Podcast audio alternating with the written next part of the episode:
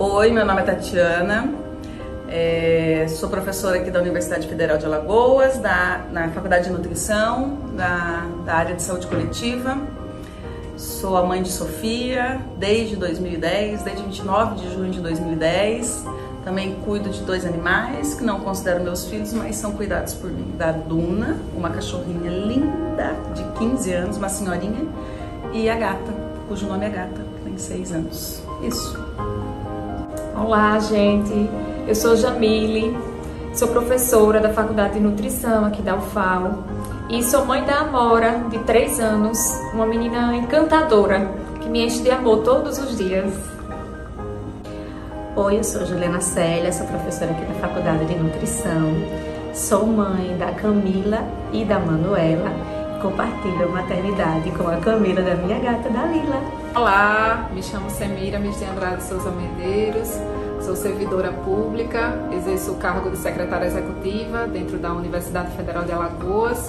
Atualmente estou lotada na Secretaria-Geral da Faculdade de Nutrição Sou mãe de dois lindos e saudáveis jovens, né? o Pedro, que tem 12 anos, está na iminência de fazer 13, e Felipe, que tem 11.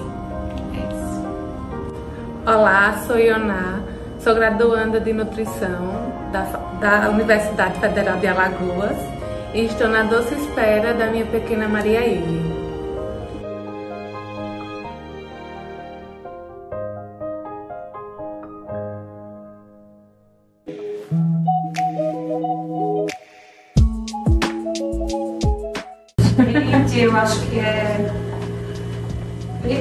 Loucura, mas, mas eu acho que é uma loucura. Não sendo uma loucura ruim, uma loucura boa, mas que uma, a loucura no sentido de tirar a gente do eixo sempre.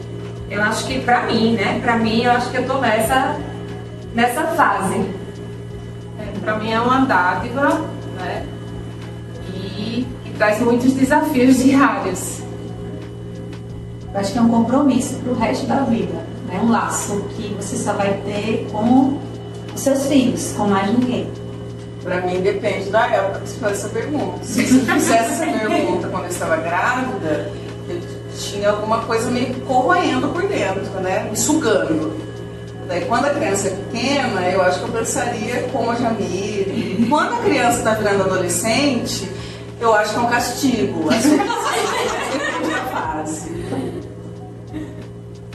para mim está sendo uma bênção, porque em 2021 eu engravidei e foi a gestação embrionária. Então ficou todo aquele emocional abalado, né? Eu não sabia se, ai meu Deus, será que eu vou conseguir engravidar de novo? Mas assim, também é uma entrega. Todo dia eu tenho que entregar um pouco de mim, porque eu tenho a faculdade e tenho as minhas responsabilidades.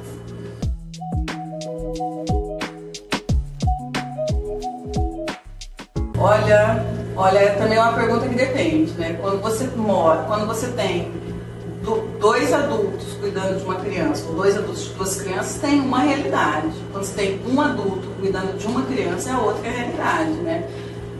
Como que a gente concilia, voltando à tua pergunta, você concilia muitas vezes deixando de fazer coisas as suas coisas fazendo da criança. Você concilia preparando o café da manhã da criança e não dando tempo de você tomar o seu café da manhã. Então, assim, muitas vezes você não tem, não existe, porque já só tem 24 horas. Desses 24, se você está dando, não tem como, para mim, é muito. É uma linha muito pequenininha esse concílio, porque você sempre está deixando de fazer alguma coisa pelo filho, ou por você, ou pelo trabalho. Então, para mim, a resposta é, é nunca tá tudo, tudo do jeito que você queria. Sempre tem alguma coisa que não tá do jeito. E, e vai ser assim, pelo menos para mim tem que aceitar que está doendo menos. Eu concordo com a Tati, porque, assim, pra mim que sou acadêmica, né? Às vezes eu tô aqui integral. Então eu não consigo lidar de, de conta de tudo, de chegar em casa ainda e colocar a matéria em dia e preparar jantar e, e, deixar a casa arrumada. Sempre tem, tem alguma coisa que vai ficar de canto e no final de semana que a gente vai ajustando. É, é, pra mim, é, eu falei loucura, né? Minha loucura de botar, gente, da outra vez, depois eu fui vendo dádiva, fui vendo tudo, e uma consciência pesada, mas, como a Tati falou, é uma fase, né? Minha filha tem três anos, fez agora três anos, E aí eu tá numa fase super difícil de entender que eu preciso trabalhar, que eu preciso ter minhas coisas para além dela. Então todos os dias ela vai dormir, antes de dormir ela fala, mamãe, tive muita saudade de você hoje. Aí isso me faz repensar o dia. O que foi que eu fiz no meu dia? Que momento eu tava, dediquei total a ela? Será que eu me entreguei total a ela? E o trabalho? Será que eu me dediquei ao trabalho total? E aí eu vim nessa de explicar para ela a importância da mulher ter o seu lugar na sociedade. Eu não sei até que ponto ela está entendendo, né? Porque ela só tem três anos, mas eu acho que a gente tem que começar assim, tipo, por que, que ela naturaliza mais o pai trabalhando do que a mãe trabalhando? Né? Então, aí eu digo, do mesmo jeito que seu papai trabalha, filha, a mamãe precisa trabalhar, eu preciso me sentir bem trabalhando. E digo o porquê que a gente trabalha a gente trabalha, porque a gente tem isso para pagar, tem aqui. Ela já começa a entender do jeitinho dela. E aí eu acho que eu estou nessa fase de tentar conciliar isso tudo assim. E aí cada vez mais ela vem, tem uns dias mais sensíveis, outros não, e aí isso faz com que o meu humor também. Mas é uma luta diária. Vai chegar a adolescência, você vai perceber que vai ser totalmente descansado. Mas essa, essa, essa culpa vai diminuir. É porque, assim, não sei se você vai, você pretende ter outros filhos, né? Mas assim, no primeiro eu me sentia como você, essa cobrança. Minha filha sempre foi a mais velha, muito dengosa, né? A gente dá aquele dengo do, do primeiro filho. E a gente se sente péssima porque não dá conta. Aí quando vem o segundo, você continua não dando conta.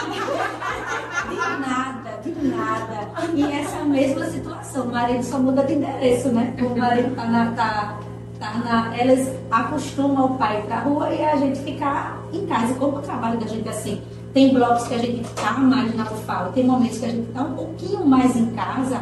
E eles, as minhas filhas, pelo menos, elas me veem mais durante o dia do que o meu marido, elas acham que a gente não está fazendo nada. A gente está aqui no computador e vem uma, vem outra, vem o gato, e você termina que se desconcentra. Aí tem hora que você se sente uma péssima mãe, tem hora que você acha que você faz o impossível, mas assim, é muito complicado conciliar. Né? Eu acho que se, se a gente for, for ficar nessa de querer ser a Mulher Maravilha, a gente vai enlouquecer. Né? Acho que a sociedade ela não nos preparou para a maternidade atual. E os filhos, eles queriam a mãe 24 horas do lado deles, né? Mas a gente também tem que jogar para o mundo, senão eles não vão, não vão crescer.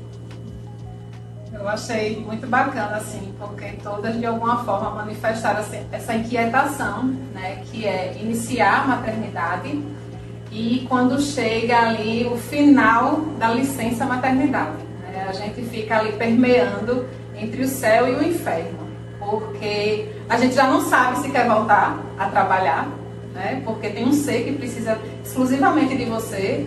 Você também está com suas emoções, né? A flor da pele, mas a gente tem que retomar.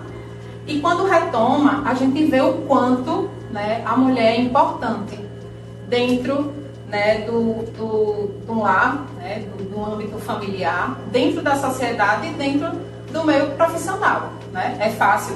Não, não é fácil. Aí que os desafios começam mesmo. Mas é isso.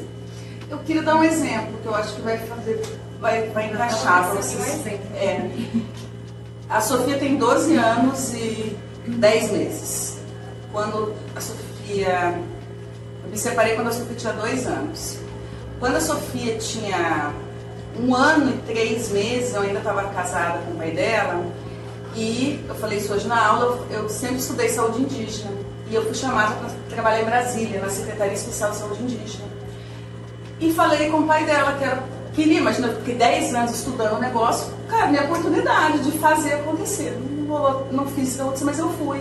Então eu ficava, eu peguei todo o que eu ia ganhar, vi o preço das passagens, que eu que bancava, e eu ia terça e voltava sexta. E perguntei para ele se como é que tava. Né? Claro que não foi um apoio assim, mas eu, sendo eu, eu resolvi ir. E foi um desastre por ele e pela sociedade. Como é que eu deixei a minha filha de um ano e três meses, de um ano, um ano e quatro, um ano e cinco, pai três dias da semana e fui trabalhar em outros. Como que era, foi inconcebível? Isso não faz muito tempo, gente. Isso foi em 2011, 2011, 2011. Assim, eu fui, eu fui veladamente criticada pela, por muitas mulheres, por muitas pela grande maioria das mulheres que me conheceu foi criticada por fazer aquilo. E de fato, meu casamento acabou logo depois, uns dois meses depois que acabou meu salário. Claro que eu não tenho como quantificar quanto que isso impactou no fim do casamento, mas eu tenho certeza que isso teve um impacto muito grande, muito grande. Deu, ah, como é que você abre mão de estar ali para ficar? Mas se fosse um homem, isso seria ninguém, não ia me questionar, não ia questionar, né? Mas, enfim, eu achei importante dar esse exemplo, porque eu acho que eu sou a única que só vivo eu e a Sofia, né? Não vivo com nenhum com um companheiro. E, mas isso acontecendo. Então, para mim foi um exemplo muito prático. Que sociedade machista que a gente vive. Como é que a gente chegou, deixou chegar até aqui, né? A gente tem que mudar isso. E eu, eu só dando continuidade à Tati, eu fui pro médico, médica com a Amora, e quando cheguei lá, você precisa de atestado? Era um domingo. Aí eu disse, preciso de atestado no nome do meu marido porque da última vez fui eu que faltei trabalho, agora vai ser ele. E aí peguei, aí saí, olha, tá com, tô com atestado amanhã, você não trabalha e fica com a Amora. E aí todo mundo achando estranho, porque que eu não estava com a minha filha e ele que teve que faltar o trabalho para estar.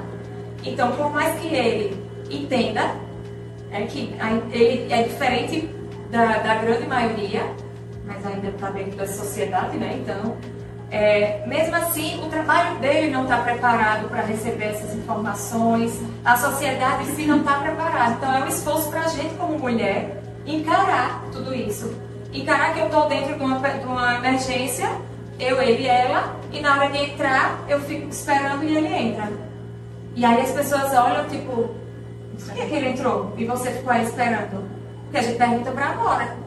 Você quer entrar com quem dessa vez? Com a mamãe ou com o papai? Quando ela, e aí ela escolhe com quem ela vai entrar e entra. E sempre a gente vê que fica alguém, tipo, ficou a mãe do lado de fora, né? E aí a gente tem que lidar com isso do, do todo, assim. É, é difícil, é, é a luta diária mesmo de quem quer tentar fazer diferente. É uma pergunta bastante difícil. Porque, assim, uma coisa é a teoria, o que a gente vê dentro da faculdade. Outra coisa é a vida real.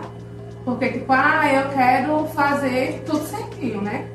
Mas, assim, eu sei que não vai depender de mim, porque eu não vou estar 24 horas dentro de casa. Porque eu, eu pretendo é, continuar minha graduação no curso dela, não pretendo trancar nem nada.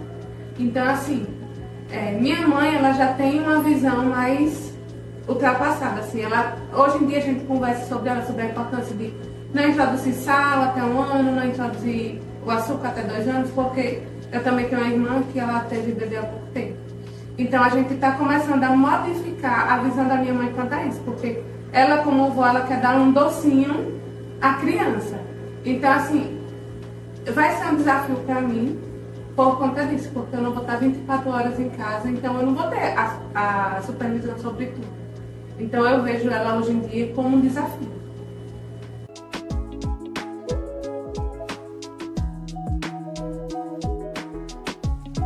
É, eu só quero, eu vou responder voltando ao assunto da pergunta passada. Teve uma outra situação também que eu fui criticada quando a Sofia tinha, eu estou minha vida, quando a Sofia tinha sete meses, a gente mudou para um país muito frio e a gente saiu do Rio de Janeiro, morava lá em janeiro, né, aqui fervendo e lá estava nevando. Daí eu dei aleitamento exclusivo por seis total, e daí ela estava com sete, oito meses, eu resolvi que ia parar de amamentar, estava dando muito trabalho, realmente estava dando trabalho, não estava legal para mim. Eu não estava bem em fazer a logística dela, muito pesado, eu estava terminando doutorado, não estava legal. Novamente, quando eu falo isso, quando eu falo isso que eu parei porque eu quis, isso também se, vira uma crítica né, de mulheres, né? Então a gente tem que pensar de novo sobre isso, né? Por que, que, não, por que, que eu não fiz isso? Não decisão. E o, os desafios da alimentação, né? Agora vou voltar para o presente, né? A, a Sofia tem 12, mas eu convivo com várias crianças. Né? Então, e daí eu consigo, às vezes eu não me lembro, mas eu consigo fazer isso, né? Eu acho que quando ela vai chegando na, na adolescência, como ela está agora, ela, ela entende que ela tem que ela tem que comer, né? Porque ela vive comigo, mas nem sempre ela, ela, por exemplo, ela põe a salada, né? Mas ela sabe que tem que pôr a salada. Mas no meu caso em específico, eu não sei como a Sofia consegue entender que ela está comendo muito doce e voltar a comer fruta. Ela foi passear na Passo, ela foi para casa do pai dela e quando ela voltou, eu ofereci um doce para ela. Ela falou: Não, não quero, porque você a semana inteira comendo doce na casa do meu pai, acho que eu quero comer uma fruta. Então, ao mesmo tempo que ela nega, né, que eu falo, ah, põe a salada, ela não quer, não dá nem para insistir, né, porque senão você leva uma bronca, ela tem esse raciocínio que foi criado pela que eu tenho, que foi criado, né, ela sabe isso, né. Então isso eu acho que tem dois lados, ah, adolescente não come direito, na maioria eles reclamam, mas a minha filha ela tem isso, ela tem ela ela percebe, ela entende a alimentação dela. Não sei se isso é uma para você, né? A Juliana tem adolescente também. Vou mandar a Camila passar uma semana com você. Não, as minhas filhas assim. As duas, uma tem 12, uma tem, tá falando de 12 ou 12, uma tem 14 e a outra tem 7. E a Camila eu amamentei até acho que quatro meses porque eu trabalhava no particular e aí voltei, era muito longe, aquele processo todo, eu tive mastite, foi todo um, foi todo um drama a minha amamentação, que não é, não vou falar agora, né? Mas eu tive que desmamar. E, mas ela mamava, ela adorava leite, e aí foi difícil começar a introdução alimentar com ela. Eu acho que todas tiveram fases muito complicadas até hoje. E aí lá em casa é, é, é, muito, muito complicado essa coisa da alimentação, porque parece que são filhas de tudo menos de nutricionista. A Camila hoje é aquela adolescente que ela não gosta, é, é tudo errado. E eu falo, falo, é a pele tá feia, ai, compra um creme de queijo. Não, isso é comida, tá errada. Mas tem jeito, aí eu digo, isso é comida, falta isso, falta aquilo. Falo, ah, mãe, ah, mãe. E não há mãe, não come. E a Manuela não gostava de leite, tem essa coisa também. A Manuela não mamou, a Manuela não gostava de mamadeira. A alimentação dela foi muito, muito pior do que a Camila, porque a Camila, quando eu tirei o peito, ela tomava um leite. A Manuela não, nem copinho, nem. E aí a Manuela foi assim, né? A segunda já, os trancos e barrancos, mas tá, tá bem, tá crescendo, tá lá. Mas a, a alimentação é, é, muito, é muito difícil, ela é meio, ela é meio, ela é, tem seletividade alimentar a gente vai conversando e ela vai crescendo. Tem as coisas que a gente já cons conseguiu introduzir, mas não é fácil, né? Eu acho assim, para quem trabalha com nutrição materna infantil, um grande desafio. Não é minha praia, todo mundo sabe. E lá em casa não é a praia mesmo. Gente, vou parar de reclamar da Sofia. Sofia é um anjo. Um anjo. Nunca tomou refrigerante. Gosta. Não, não mas a, a, as minhas assim, a não, não toma refrigerante e a Camila demorou muito para tomar. Muito mesmo. Isso aí foi legal. Mas o resto, não vou nem falar, porque passa vergonha, né? Então, né, vamos, vamos pular para o próximo. Né? Eu tenho dois jovens, né? Um com 11, outro com 12, na iminência de fazer 13, agora em maio. Né? Amamentei ambos. A amamentação do primeiro foi difícil, os 15 primeiros dias foram penosos. Eu tive que, eu e meu esposo tivemos que recorrer muito ao banco de leite, né? Porque eu não tinha bico, ele não tinha uma pega, perdendo peso, eu com o peito petrificado, entendeu? Mas perseverando, né? Tanto eu como meu esposo perseverando e conseguimos, né? Graças a Deus ele é, mamou até nove meses, foi quando eu engravidei do segundo. Ai, que ótimo! Deve ser minha mãe. Imagina, minha mãe. Ela nem ficou assim estressada Foi com uma viagem de descanso, viu? Da primeira maternidade, foi. E aí a recomendação na época, né, da, do obstetra e da pediatra era que interrompesse, interrompesse a, a, a, mama, né? E aí, pronto. Aí, mas ele já tinha inserido, tadinho. Como eu tinha entrado na universidade, né? Eu sou técnica administrativa, entrei na universidade em 2010, já grávida, eu não tive direito às, às férias. E aí, com cinco meses e meio, eu precisei deixá-lo né, na, na creche e já inserir a alimentação, mesmo com a mama, né? Com o peito cheio precisei inserir alimentação, que foi uma benção. Né? O meu mais velho, assim, não tem problema. Ao contrário, eu acho que eu terminei é, introduzindo demais, sabe? E hoje a minha dificuldade com ele é, é de policiar, dele reduzir, dele comer menos, entendeu? É, ele tem altura, né? Tem uma musculatura boa, então talvez não perceba, assim, a, a olho, né? A olho nu que ele tem sobrepeso, tá entendendo? Mas me preocupa demais. Já o, o mais novo mamou até os três anos. Até a família criticava. Menino, tá chupetando, tirando sua roupa dos lugares e aquela coisa. Mas assim, pra gente, como mãe também, é aquela coisa. Ao contrário da Tati que quis interromper porque viu que estava realmente né, atrapalhando, eu não. Fiquei lá naquele tempo, naquela coisa e, e segui até os três anos, né? Com essa amamentação. E a inserção também alimentar em Felipe foi tranquila, não tive problema. Agora, quando ele, depois da primeira infância, né, lá para os quatro aninhos, ele começou a seletividade, né, o meu mais novo. E aí já não queria isso, já não queria aquilo, enfim. E eu também, dentro de casa, não consegui né, introduzir alimentos tão saudáveis por conta da rotina, por conta da logística, entendeu? Não consegui. Então eles não tiveram essa base, apesar de eu falar, de eu entender é, quando você não tem um exemplo, não tem como você, entendeu, levar isso, né? Então hoje eu bato muito na tecla, eles têm acesso muito fácil à informação, eles sabem o que pode, o que não pode, diminua o açúcar, diminua o sal, né? Você está vendo as questões familiares, diabetes, hipertensão, enfim. Mas é difícil, né? Agora na juventude é difícil. Fiz uma reflexão. Talvez é porque eu não tivesse marido. Eu mando, é, não, é verdade, eu mando, eu compro, eu faço tudo, eu não tenho que, eu não tenho que discutir com ninguém. Não compro, eu, eu mando na minha geladeira, eu sempre mandei, eu nunca tive. Talvez seja isso também. Mas é, o marido compra tudo de errado, tá? Não, eu acho que talvez, não só tô falando marido, sabe assim, porque eu escolho, eu uso a minha técnica, a minha profissão para escolher. Então, eu não tenho que negociar com ninguém, eu não compro biscoito, eu não, eu não compro essas coisas. E até hoje.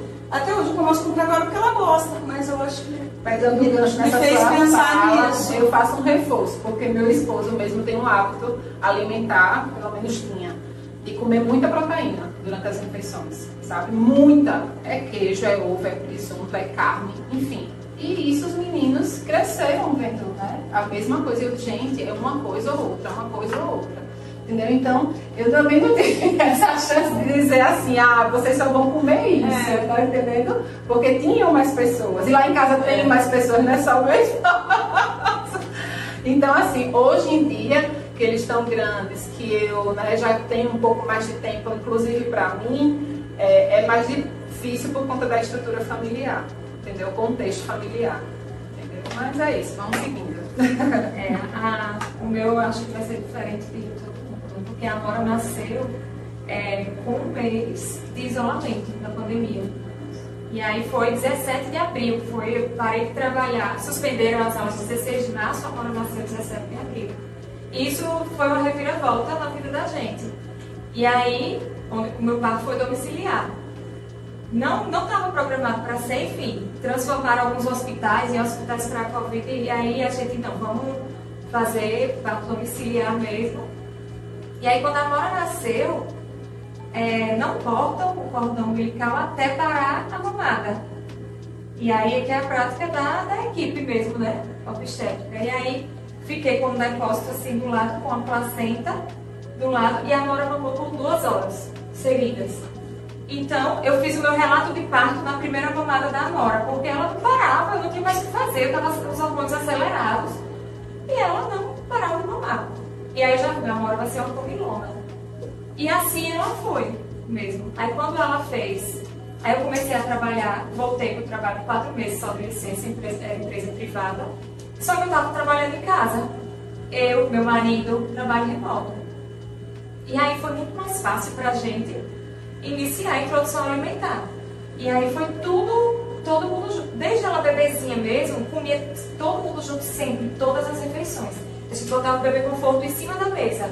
Quando ficou pesado para a mesa, a gente botava ela no carrinho do lado e ela sempre via a gente se alimentando junto. E aí, quando começou a introdução alimentar, nem surpreendeu a gente, porque ela amava comer tudo. De tudo ela comia. Ela se lambuzava com quiabo, que as bolinhas de quiabo ficavam espalhadas na boca dela. Era berinjela, era quiabo. Tinha uma hortinha lá também, um monte de berinjela, e ela fazia a festa. E assim foi, ela se desen- ela desenvolvendo mesmo, assim. E aí, com um ano e oito meses, no momento estava mais amamentando. Tava assim, no momento que tá fazendo mal pra mim, eu não tava mais fazendo mal, bom, fazendo bem pra ela. E aí eu digo, não, vamos tirar. E aí, a- quando eu tirei da noite, que eu tirei primeiro, foi um sacrifício assim pra tirar, foi um desafio. Eu fui pro outro quarto e meu marido ficou com ela todas as noites, por 20 dias, dando conta de ficar com ela. Depois eu voltei pro quarto e ela pedia e eu botava um monte de roupa pra ela, não consegui nem puxar. E aí o do dia foi difícil também. Não foi tanto como o da noite, mas foi difícil, inclusive acho que foi mais difícil pra mim do que pra ela. E aí, assim foi esse processo. E a gente continuou. Não botou leite logo, porque a gente disse, ela não vai precisar de leite agora, agora come tudo.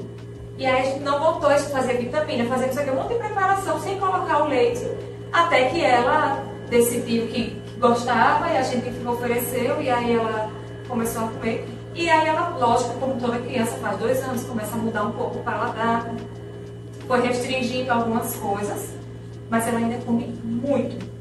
E aí a gente tem que se preocupar no inverso, porque como ela come muito, tudo, tudo que é saudável, ela tem uma tendência a comer também o que não é saudável. E essas comidas que, que não são, é, essas comidas que são hiperpalatáveis, todo mundo vai gostar. E aí ela vai gostar ainda mais, porque ela gosta de comer. E aí a gente tem essa dificuldade, eu me policio sempre para tipo, não fazer com que ela ache que aquilo ali é um brinde, aquilo ali é porque eu- muita gente faz como se fosse, ai, olha, se você fizer isso, você ganha um chocolate, tá, vai ser um ultraprocessado, vai ser um brinde, não, vai ser uma coisa ruim. E aí a gente tenta não causar isso assim. Algumas coisas ela já até percebe, ela diz, por exemplo, ela ganhou um chocolatinho de Páscoa da minha mãe, um chocolatinho pequenininho. E aí eu disse, filha, depois você vai comer, que você teve dor de barriga. Quando eu cheguei na casa do meu sogro, aí ela falou, vovô, olha, hoje não precisa você me dar doce. Porque hoje eu já ganhei doce da minha outra forma. Então nem precisa, porque ele trabalha por perto de uma fábrica que faz bolinho. E ele acha que o bolinho é saudável porque tem escrito que é de laranja. aí ele leva pra ela, só que ela já entendeu que não é lá essas coisas, né? E aí a gente tenta e é um desafio constante, assim. Aí ela tava com dor de barriga, a gente tava suspeita de intolerância. Aí ela já falou pra mãe, na casa da minha mãe, vovó, eu quero vitamina, mas olha, fale com minha mãe que ela sabe fazer uma vitamina sem leite, porque minha barriga pode doer. Então até melhorar, faça igual a ela, ela já tem esse entendimento assim. Mas não é fácil, né? Ontem ela tava querendo dormir, sem querer dormir, e falou, mamãe, agora eu quero um doce. Não, minha filha, não vai ter doce. Aí ela chora, eu quero doce, eu quero doce, quero sono. Porque pra ela, doce é uma coisa, ai, que coisa maravilhosa que é o doce. Né? Aí é essa relação que eu tento me policiar como, já que eu sou nutricionista, não causar esse efeito contrário, né? Tipo, polícia fica muito no Eu pé. pensei muito isso. É. Eu acho que a Sofia tem esse comportamento porque eu sempre eu, a comida é um elemento da nossa ela, ela eu não, nunca tenho foco com comida. Eu tenho exemplos de colegas que tanto que policiaram fizeram um, um efeito É. contrário. É. Então Pra, eu sempre priorizei, você comprar chocolate, eu compro um bom chocolate, eu compro É, coisas boas é. pra ela. de- então ela come menos. Então não é, não é proibido, o chocolate não é proibido. Então ela, ela encara tudo isso com naturalidade. Né? Eu acho que isso também fez a diferença. É tudo muito natural, assim. Você pode comer um doce, mas sabe, não é, uma, não é um prêmio e não é proibido. É um alimento que tem qualidades, ou, assim, eu acho que isso foi, e outra diferença, eu acho que é cozinhar também para as crianças, quando você vê eu, como eu cozinho muito, eu acho- Manuseio. e também isso favorece eu, eu ensino a cozinhar. tal. É, e ela, a, a Amora, esse do cozinhar também, porque quem cozinha na minha casa é meu marido. E aí a gente tem uma rotina, quando todo mundo acorda, ele já vai pra cozinha e eu vou ajeitar ela. E aí ela já, quando ela fala, mamãe, você cozinha tão pouquinho, né, mamãe? Disse, é, filha, porque eu faço outras coisas, você não vai cozinhar. E aí a gente, e a gente vai nessa, assim. E ela, e ela também já percebe que a gente ensinou a saciar, ensinou não, tá tentando ensinar desde de sempre a saciedade. Filha, sua barriguinha ainda tá querendo? Aí ela para aí, sim, mamãe tá querendo. E às vezes ela, filha, a sua barriguinha realmente tá pedindo isso? Aí ela faz, oi, eu tô com fome. É. A barriga dela fala. E aí ela faz essa vozinha da barriga. E aí a gente fica tentando ensinar pra ela, porque quando ela, por exemplo, vai tomar sorvete, ela quer tomar muito rápido, muito rápido, antes que eu diga, tá bom. Aí eu digo, filha, você vai tomar o sorvete até onde você aguentar. Aí ela para logo. Mas se a gente ficar, tipo, monitorando, aí ela quer se desesperar e tomar toda uma vez. É uma luta com o mais velho, do mesmo jeito. É. Mesmo sendo tão, assim, né, com idades tão diferentes, é do mesmo jeito. Eu sinto um desespero nele, é como se fosse uma necessidade de dopamina. O alimento virou para ele uma dopamina, entendeu? E é uma preocupação constante, constante lá em casa.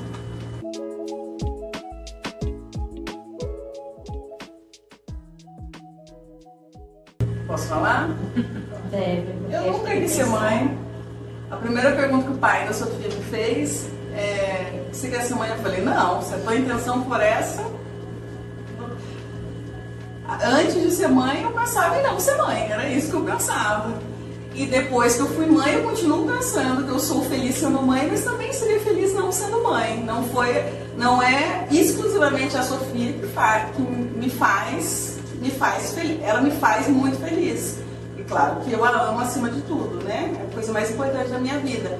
Mas eu tenho clareza que se eu não fosse a mãe da Sofia, que eu faria outras coisas também boas e seria diferente. Eu não, não consigo ser aquela que eu não, não sem julgamento nenhum, né? Que ai, eu nasci para ser mãe. Eu, eu acho que eu sou uma ótima mãe. Eu tenho, eu consigo me avaliar. Eu sou uma ótima mãe. Eu faço muitas coisas para minha filha. Acho que penso a minha vida. A minha vida é planejada pensando, pensando nela. Mas ela, eu tenho outras, eu teria outra vida que também seria legal. Assim, não acho que Aí me, me realizei sendo mãe, mas eu me realizaria com outras coisas, né? Não, não sei se consigo, mas é um pouco. E também isso eu também sou um pouco criticada às vezes, quando eu falo isso, porque parece que você espera sempre de uma mulher isso, né? Ah, eu sou. Nossa, eu me realizei sendo mãe, eu sei que seria de mim. Eu sei que seria de mim sem ser mãe. Seria uma outra tática, uma outra vivência, uma, um outro trabalho, morando num outro lugar, seria isso, né? E não acho que eu sou menos mãe, que eu amo menos, porque eu penso nisso. Pronto, falei. Agora a pergunta para eu poder pensar, não sei influenciar. certo. É, o que, que você diria para você mesma antes de ser mãe? É, quando eu engravidei, né, já estava querendo ser mãe. Antecipei um mês, né? Mas já estava querendo ser mãe. Mas eu acho que hoje o que eu diria é se prepare, porque você vai conhecer uma outra Jamile, porque a realidade é essa. É, é outra pessoa, desde a gestação. E aí eu tive, durante a gestação, todo mundo, ai que maravilha, tá grávida. Minha gestação não foi, em nenhum momento ela foi boa. Em nenhum momento. E aí todo mundo diz, ai, felicidade, eu tive tristeza a gestação inteira. E a tristeza não era explicada por situações, era uma tristeza por hormônio desregulado e que trazia tristeza. Então era tipo, que, que eu tô triste se eu quero ser mãe? Era, era isso assim. E aí, é, é, isso tudo, ninguém disse pra mim que podia acontecer. Né? Quando eu queria engravidar, todo mundo só fala que é bom, todo mundo só posta que é bom, todo mundo só diz tudo que é bom. E aí eu me via, tipo, é, eita, meu marido tá demorando tanto a chegar em casa. E aí me via na infância me preocupando porque meu pai demorava. E aquela sensação era porque eu não queria que minha filha tivesse o que eu tinha. E aí a gente percebe que a gente não é mais sozinha. Tipo, eu sou eu com amor agora. É, e aí as minhas decisões, ela não é mais minha. É minha e dela também. E aí isso veio desde a gestação. Eu acho que. E aí me preparei muito na gestação, porque quando isso começou a aparecer, eu peguei vários livros para ler. Vários livros sobre, não é aqueles livros lindos de maternidade, não, é um livro real mesmo, tipo, o que pode acontecer, e livros como criar um filho Laura nessa sociedade. Laura li, Laura. é, eu li, e as sombras, né, que eu, o que eu assisti foi Sombra, que é realmente que ela fala, as suas sombras é simplesmente a gente que começa a se enxergar. E aí, as pessoas não falam essas coisas. Não falam que, por exemplo, no aleitamento materno é lindo. Coisa mais linda é você ficar amamentando, sua filha ficar fazendo carinho, olhando pra você, encarando. Mas se você quiser se levantar, você não pode. Porque ela tá mamando por duas horas. Porque ela tá mamando por uma hora. E você vai se sentir presa. Ninguém diz essa parte. E aí isso vai pra vida toda. Não é só pra agora, ah, eu queria tanto sair pra tal canto. Pra eu sair agora, eu vou ter que pedir permissão à minha mãe. Porque se ela quiser ficar com a Amora e puder, aí eu vou ter que pedir permissão à minha mãe e à minha sogra. Que vai depender. Então, a gente não tá mais sozinha, a gente tá o tempo todo tomando decisões que não são mais só nossas. E eu acho assim que a gente precisa se preparar muito. Eu não tive problema com aleitamento, não tive problema. Imagina se eu tivesse. Porque passei por essas fases assim muito boas. Mas isso vem e a gente tem que entender que a maternidade ela não é a beleza como as pessoas falam, ela é A desafiante. gente não se prepara para É. a maternidade. Eu tive depressão na maternidade. Como- Eu era apaixonadíssima pelo Marcelo. Quando eu engravidei, eu quis engravidar mais do que tudo. Foi a minha única paixão da minha vida, é o pai da Sofia. Estava muito apaixonada por ele e fiquei muito feliz. E não estava bem. E eu tive depressão. Só que a gente nem sabia que podia existir depressão. E como que eu descobri? Ele foi desabafar com um amigo que era psiquiatra. E começou a montar. E daí eu tive, eu tomei remédio uns três meses do meio, que podia tomar remédio. E era depressão. E, na- e a depressão eu fiz terapia. Não tinha a ver com eu não, que eu não quisesse ser mãe lá atrás. Porque naquele momento era o que eu mais queria, porque eu era super apaixonada por ele. E tive depressão. E, e- e ficou difícil, porque primeiro que eu não entendia que eu podia ter depressão. E como mulher tem pó, depressão pós-parto. Não tem depressão na É, gravidez. Eu nunca é. tinha ouvido falar daquilo. E ninguém que convivia comigo tinha ouvido falar, né? E daí foi, eu acho que a gente não tem isso. Parece que só porque eu sou mulher eu vou ser- saber ser grata, eu vou saber me amamentar, eu vou saber. Não, não vou saber. É não instintivo, sei, é não é. instintivo, Não é, é, não A é. gente ver É. não é. Tem coisas. E aí até falou isso, ainda veio outra coisa também. Você falou do marido. Eu enjoei o meu marido, mas eu enjoei muito. Eu enjoei muito. Ele ligava pra mim e dizia, tô chegando, dá vontade de vomitar. Era enjoo, não era enjoo de outra forma, era enjoo de vinha ânsia de vômito.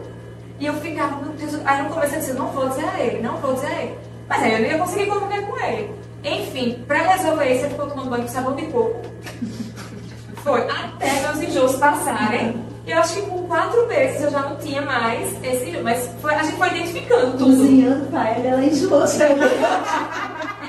Ele cozinhava, eu não aguentava. Tipo, ele cozinhava, porque ele se esforçava tanto. E aí quando eu chegava na mesa pra comer, eu ficava, eu preciso comer o que ele fez.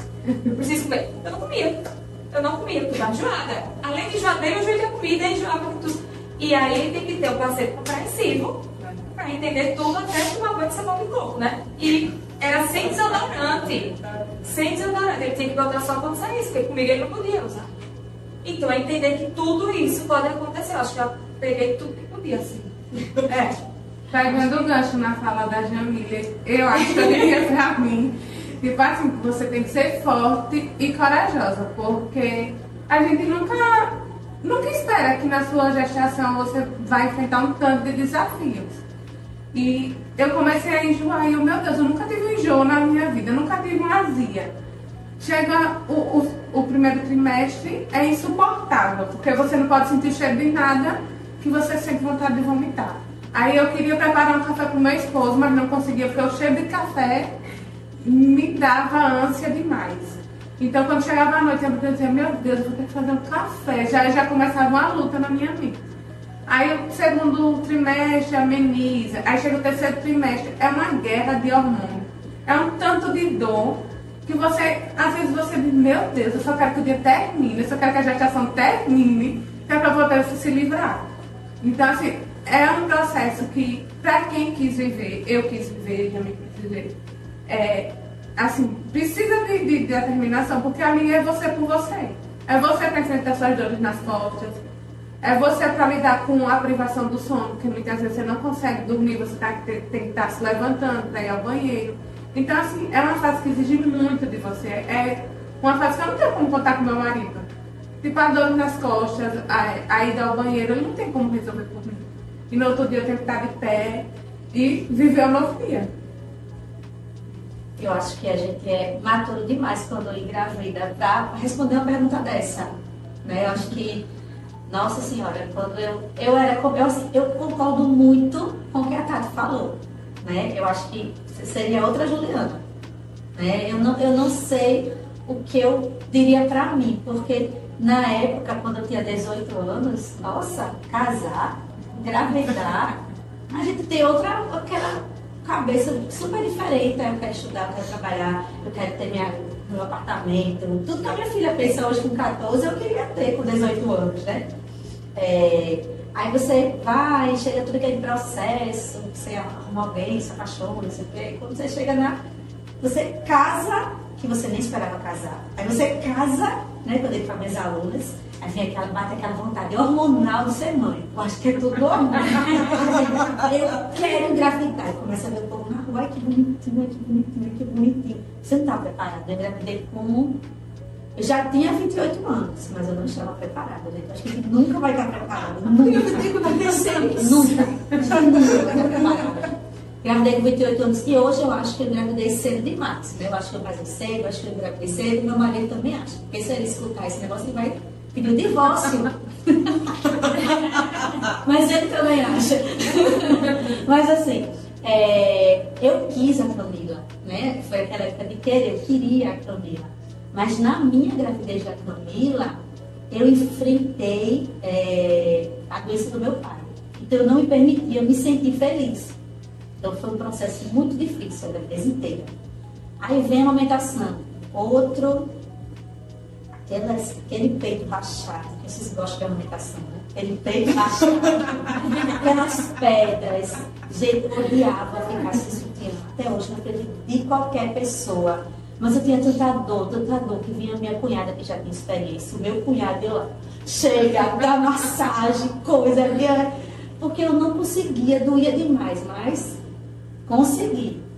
E da Manuela, então assim, eu não sei, eu não sei responder essa pergunta. Mas eu sei que hoje eu sou muito feliz com minhas filhas, muito, né? É, eu não quero que, ela, que elas passem por nada que eu passei.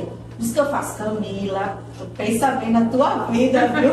Vê mamãe correndo que nem uma doida, não quero isso pra você não. Ela fica, mãe.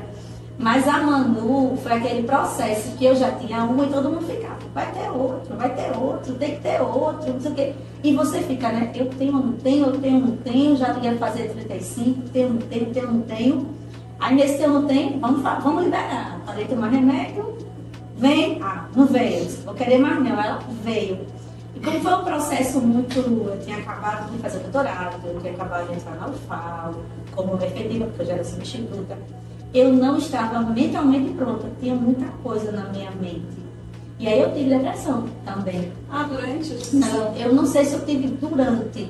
Todas as meninas todas me mandavam dele que eu fazia, chegava na hora e assim, nasce logo, não aguentava mais aquela, aquela barriga com sete, oito meses. Ai, mas eu queria que nascesse, eu não aguento mais, eu me arrastava, não falo. Mas na, eu não sabia que eu tinha tido depressão, não sei se foi durante, de, de, pós-parto eu tive né? De certeza. Eu vim descobrir depois de algum tempo que eu não estava bem, já eram vários meses. Aí eu fui no, no médico e ele disse, você teve depressão pós-parto, né? Quando ela nasceu foi muito difícil. Muito, muito, muito difícil. Eu acho que uma das coisas assim, dela não ter mamado, né, foi porque eu não, não, não consegui, não estava pronta. Então, ela, assim, ela sentiu, né? Ela sentiu. Eu vim curtir a Manuela quando ela tinha três meses. Aí nesse ponto foi instintivo o cuidado. Ele sai esse instinto, mas no, no cuidado instintivo do, do, nascimento até o terceiro mês era instinto. Eu não, eu não aceitava. Aí com três meses ela a gente conseguiu se conhecer. Né? Hoje ela é minha paixão. Mas foi muito complicado. E, e as pessoas não. Tipo, eu tive também, né? Depressão na gestação. E aí eu não, eu não aceitava. Quando a, a, a obstetra falou, você precisa tomar remédio. Não, não vou tomar, eu vou tratar de outras formas. Eu botei isso na cabeça. E aí, depois, acho que o ano passado, eu fui para uma médica e tal, e ela, você vai querer engravidar novamente? Eu disse, não. Por quê? Eu não quero ter a gestação que eu tive. Então, eu decidi que eu não vou engravidar. Aí ela disse, não, você, se você quiser, você pode engravidar, porque existem medicamentos para você não ter uma gestação como você teve. Mas isso não me convenceu não, tá? Tá. Eu não tô, é, não tô nessa fase não, apesar da cobrança de todo mundo. Mas não vai não, na cobrança é muito ruim. Meu, meu, meu processo foi assim, eu não recomendo. A cobrança é. É. E aí dizem, ah, mas o segundo filho ajuda muito, na, fica mais leve. Aí eu tenho uma amiga que tem dois filhos e vive pé de guerra. Eu digo, tá vendo? Piorou. Aí vai que é assim, em vez de ser unidos, piora tudo. Não, não deixa isso pra lá, deixa depois Botar lá. um ser humano no mundo é muita responsa também, né? Botar um ser humano no mundo pra fazer companhia. Então, já pensou? Responsabilidade do, do mais novo. É, né? já nasce responsável por É, mais novo. Exatamente, exatamente. Então, o que é que eu posso dizer? Eu vim de um contexto familiar, né, onde meus pais trabalhavam muito, né, foram três filhos, eu sou a caçula, e minha mãe trabalhava os três horários, né, e era servidora pública, também sempre incentivou lá em casa, né, eu e meus irmãos estudar e seguir esse caminho do serviço público. Eu conheci muito jovem meu esposo, eu tinha 14, ele tinha 16, e nós construímos a nossa relação. Hoje nós temos 26 anos juntos? Então, assim, na verdade não foi nem, é, é, ah, eu queria né, ser mãe. Não, foi uma construção, né? Foi uma construção. Nos apaixonamos, né? E aí, graças a Deus, tivemos a orientação de minha mãe, né? Porque chegou um determinado momento que, obviamente, o sexo veio, né? E aí também ela conseguiu orientar a gente para que a gente não antecipasse, né? A maternidade né, para que a gente estudasse, concluísse os estudos, né, e cada um seguisse o seu caminho profissional. E assim aconteceu, né? Nós nos casamos, ainda passamos dois anos juntos, assim, dois anos juntos não, passamos dois anos sem filhos, e aí foi quando a gente, quando veio o desejo, acho que talvez hormonal, de ter, né, um filho. E Pedro veio com todo o amor do mundo, e o segundo é isso que eu normalmente falo. Né? Eu, eu super recomendo. Se eu pudesse, eu, meu, meu esposo hoje é vasectomizado. Se eu pudesse voltar atrás, não teria permitido. Eu teria ainda mais um filho. Mas eu, mas, eu teria mais um filho, mas é, não em intervalo curto né? porque eu fiquei com dois bebês dentro de casa e foi assim angustiante. Foram seis, sete anos da minha vida dedicada a eles e tendo que me dividir para todo o resto, né? Mesmo sabendo que eu não estava fazendo algo bom, né? Alguma coisa estava falhando, né? Seja na alimentação, seja no trabalho, seja nos atrasos, enfim, alguma coisa não estava saindo legal. Foram seis anos de dedicação para eles, para casa, para casamento, né? Tendo que vir para o trabalho, enfim. E depois, é, é- é isso que eu diria para uma mãe que está iniciando hoje, né? Procure realmente é, se precaver, entender como vai ser o processo né, da maternidade, pós-maternidade e tente ter equilíbrio. Assim, não imagine que vai ser uma super heroína, que não vai ser. A gente precisa dividir a responsabilidade, seja com o esposo, parceiro, companheiro, seja com a rede de apoio. Se você tiver, que não foi o meu caso, eu não tive rede de apoio, né? Eu tive que recorrer a uma creche, entendeu? Se você tiver condição, contrate babá, contrate doméstica.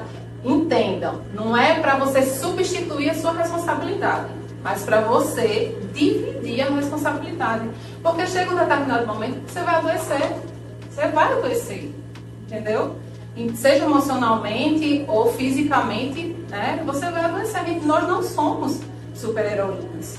Então é isso. É procurar o equilíbrio, né? entender o processo da maternidade e seguir em frente. Aí pedindo, é, desenvolvendo também a questão, no meu caso, né? a questão da espiritualidade, entendeu? Foi algo que fortaleceu muito. né, a, a, o meu dia a dia, a minha relação, né, tanto com o esposo como com os filhos, enfim, é isso. Você falou de muitos filhos, né? Eu falando assim, parece que eu negaria os filhos. No dia que a Sofia nasceu, no dia, para mim foi assim, foi uma coisa mágica. No dia que ela nasceu, passou tudo. Passou tudo. Eu fiquei a pessoa mais feliz do mundo. Momento... Não, foi maravilhoso. Adorava ficar com os peitos pra fora. Ai, eu adorava aumentar. Foi maravilhoso, assim, é maravilhoso. Eu teria muitos mais filhos. Se eu tivesse um companheiro, eu, até um tempo atrás, eu teria muitos mais filhos. Eu teria três. Antes da Sofia, eu nunca tinha pego um neném no colo. Eu não tinha nenhuma relação. Eu teria muitos, eu teria mais. Eu falo, a Sofia, a gente brinca de adotar, né? Adotar tal. Eu acho que não reflete o que era antes, né? Ele passa. A gente muda muito, é isso, assim, muda, você é outra vida. Eu sempre falo, bem-vindo ao mundo, bem-vindo ao mundo da matéria. Que é outra, o dia que você olha para a barriga, o neném não tá mais lá. Eu, eu me lembro disso, eu olhei e falei, não tá mais aqui. Daí vem o neném, daí agora é outra. É outra vida, não existe mais volta, daí não tem volta, não dá pra voltar que É isso. É, e lá, a gente tá indo, indo, né? E aí eu, eu, a Tati falou isso e eu lembrei. Quando agora nasceu, veio essa sensação, aí vem tudo de bom, parece, ainda bem, né? Não tive nada no pós-parto e tal. E aí a, a, a Semina me trouxe a questão da rede de apoio. E aí, como a gente estava na pandemia, a gente pediu para meu sogro e minha sogra ficarem isolados 15 dias para quando a Laura nascesse eles ficarem dentro do lado de casa, porque minha mãe não podia ficar porque ela estava com a minha avó. E aí eles foram. No dia, a Laura nasceu certinho, 40 semanas ela nasceu. E aí eles foram e ficava assim. Eu cuidava da Amora, meu marido cuidava de mim, meu sogro fazia a comida, a minha sogra cuidava da casa. E ficou ótimo isso. E ainda tinha um sobrinho do, meu marido que ele ajudava o que podia uma coisa ou outra. E isso foi muito legal. Era madrugada, quando eu acordava madrugada morrendo de fome para amamentar, que eu olhava para o lado, tinha um monte de comida, tinha fruta, tinha amendoim, tinha castanha, tinha tudo para mim que meu marido tinha botado ali. Ai, como é bom amamentar assim. e aí foi tão bom que aí quando a Nora estava com. Foi, fez dois meses, eu ainda fiquei amamentando outra criança. Tipo, é, dando, doando. É, fui mãe de leite por três meses, eu acho. E aí, a madrugada, a Mora dormia, eu tirava o leite e levava pro vizinho. Aí, todo dia, o vizinho ia lá com, com o isoporzinho Aí eu mandava mensagem, tem leitinho, pode vir pegar. Aí ele ia lá, pegava o leitinho, era da pandemia, que era ótimo, porque a gente tinha contato com o vizinho, pelo menos. E aí foi ótimo a, a, a amamentação assim, nessa fase, que a rede de apoio, que até hoje a gente tem. Peraí, isso vai ficar gravado. Esse leitinho ia direto. Peraí. É, é, é importante. Vamos lá, vamos lá, gente, deixa eu explicar. É. é. Fui na Santa Mônica fiz todo o cadastro, fiz todos os exames que eles pedem, fiz e enviei, que era, nesse momento estava sendo é, enviado. O primeiro leite que eu mandei de presente, foi presente para essa criança. Eu mandei escrito a Morinha, que a Morinha aceitou, dividir o leitinho e tal, mas precisa ir para Santa Mônica. Aí eles levaram na Santa Mônica, só que a gente morava em Riacho Doce. E aí levavam na Santa Mônica porque não tinha motoqueiro para pegar. O tanto que ele levava, a Santa Mônica fica com 50%. E aí, ele tem uma filha enfermeira. E aí, ela ensinou a ele, se prontificou a ficar mostrando como era para fazer a pasteurização desse leite e aí deu certo. Não, é, não, acho importante, né? É, é pra sair dizendo é, que foi, que pode pegar leite lá em casa, não pode. Até mais. Tem mais, né? A época da minha mãe não teve nada disso. Tenho várias irmãs de leite. É, várias, gente. Segui até de avião para Salvador. minha mãe, minha gente, sério, parece uma vaca leiteira. É sério, minha gente. Eu, ela fala assim, eu fico, sabe? Tem uma prima, inclusive, né? ela é gêmea, né? A gêmea não sobreviveu. E minha mãe mandava para Salvador. Né? Pode dizer, mas pode não tinha essa questão de ir no ponto de leite, nem pasteurizar, ah, que não pode, a amamentação, não tinha nada disso. Ia, seguia e pronto. E eu seguia tudo como era, né? É. Tipo, tem que botar pouquinho, né? tem que padrão, todo um padrão. E era, tipo, meu marido topou porque ele tinha que topar. Porque quem esterilizava de madrugada era ele, quem se levantava para ir botar no congelador era ele, casa primeiro andar, então ele que tinha que madrugada fazer tudo. Pega isso, chega aqui, não sei o quê. É, e, e uma outra coisa que eu tive depois que, que a Sofia nasceu, eu fiquei, gente, por que, que eu não doei os meus ovos? Depois, olha só que loucura, né? A Sofia nasceu, cara, por que, que eu não doei os meus óvulos? Porque tem tantas mulheres que precisam, né? Mas isso eu tive ali, acho que foi naquele dia, né? Nossa, depois eu tinha 36, meus óvulos já não mas, mas assim, é uma coisa que, sei lá, de onde que eu tirei, eu acho que nunca tinha, sabia que podia doar. E daí eu pensei, assim, nossa, podia tanto ter doado os meus óvulos para mulheres que precisam de óvulos. É a maternidade da, das suas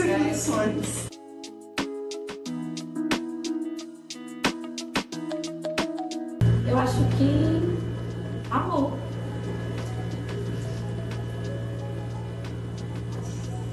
Pode pular. é um sentimento incondicional mesmo. Amor. Eu falaria entrega. Ah, eu acho que aprendizado. Pode ser outra evolução. Não sei. Eu acho que é isso. E o amor que já foi falado, né? É só um. Eu tentando buscar uma palavra que mas todas que elas falaram. Falaria amor, mas é que não é que amor é Cristo, mas não tem palavra para dizer, eu acho. Poxa, não pode chorar, né? Acho que não tem palavra para dizer. Não, é amor, mas é mais que amor, porque é um amor que não, não é o amor do meu amigo, não é o amor do meu pai, não é um ultrapassa, ultrapassa uma coisa que as nossas barreiras. Ultrapassa, não, não, sei dizer. É um amor, é uma coisa, não existe o nome, nem saudade que só tem em português. É um amor que não existe o nome, não sei. É, é.